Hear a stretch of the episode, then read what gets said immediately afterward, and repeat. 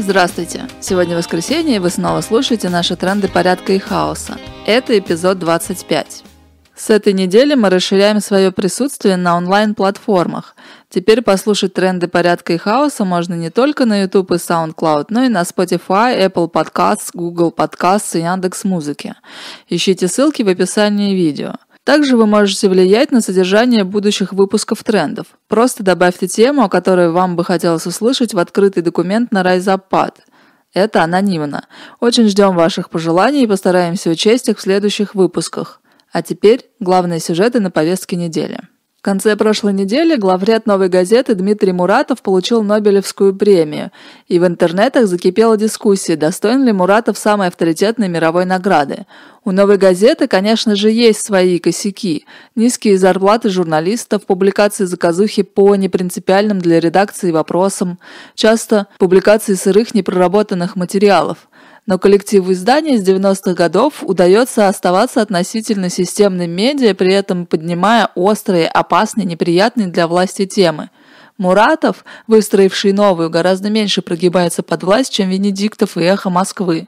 Новая и лично Муратов – образцовые защитники всех, кто имеет отношение к изданию. Тут можно вспомнить Настю Бабурову. Она участвовала в анархистских проектах и когда-то верстала один из номеров «Автонома». Для новой она написала лишь несколько заметок, но когда в 2009 году ее убили нацисты, новая сделала очень много, чтобы найти убийцу и его сообщников. Сейчас новая подробно и адекватно освещает дело сети и дело канских подростков. Высказывание Нобелевского лауреата – это всегда то, что слышат по всему миру, и теперь голос Муратова будет настолько же громким.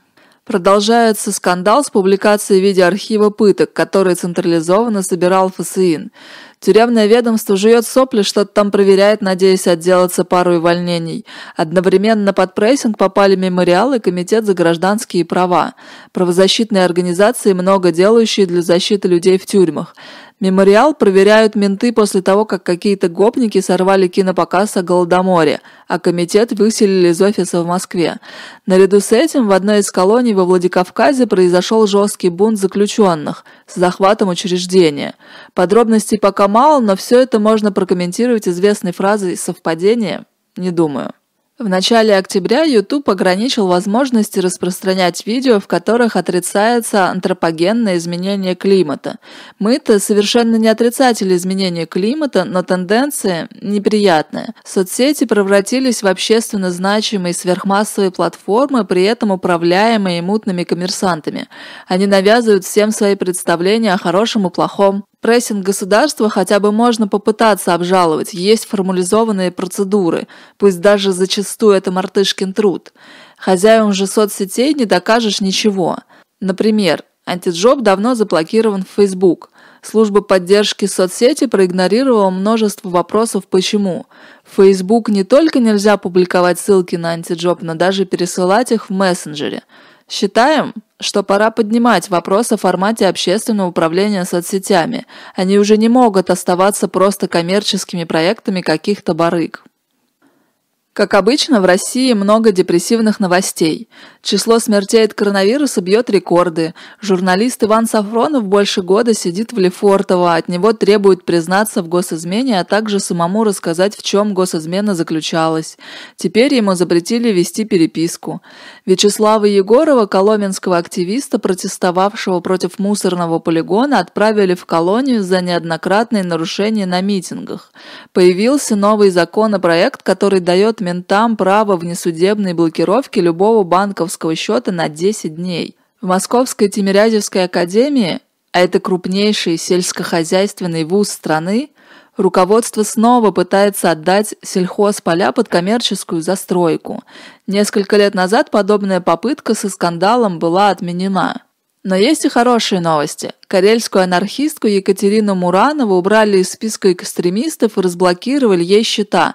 Попала она туда за запись ВКонтакте о взрыве в Архангельске. В свою очередь, мы возобновили в Москве лекторий автонома. На прошедшей недавно встрече левый активист и экономист Алексей Гаскаров выступил с интересным докладом о разнице в оплате труда мужчин и женщин.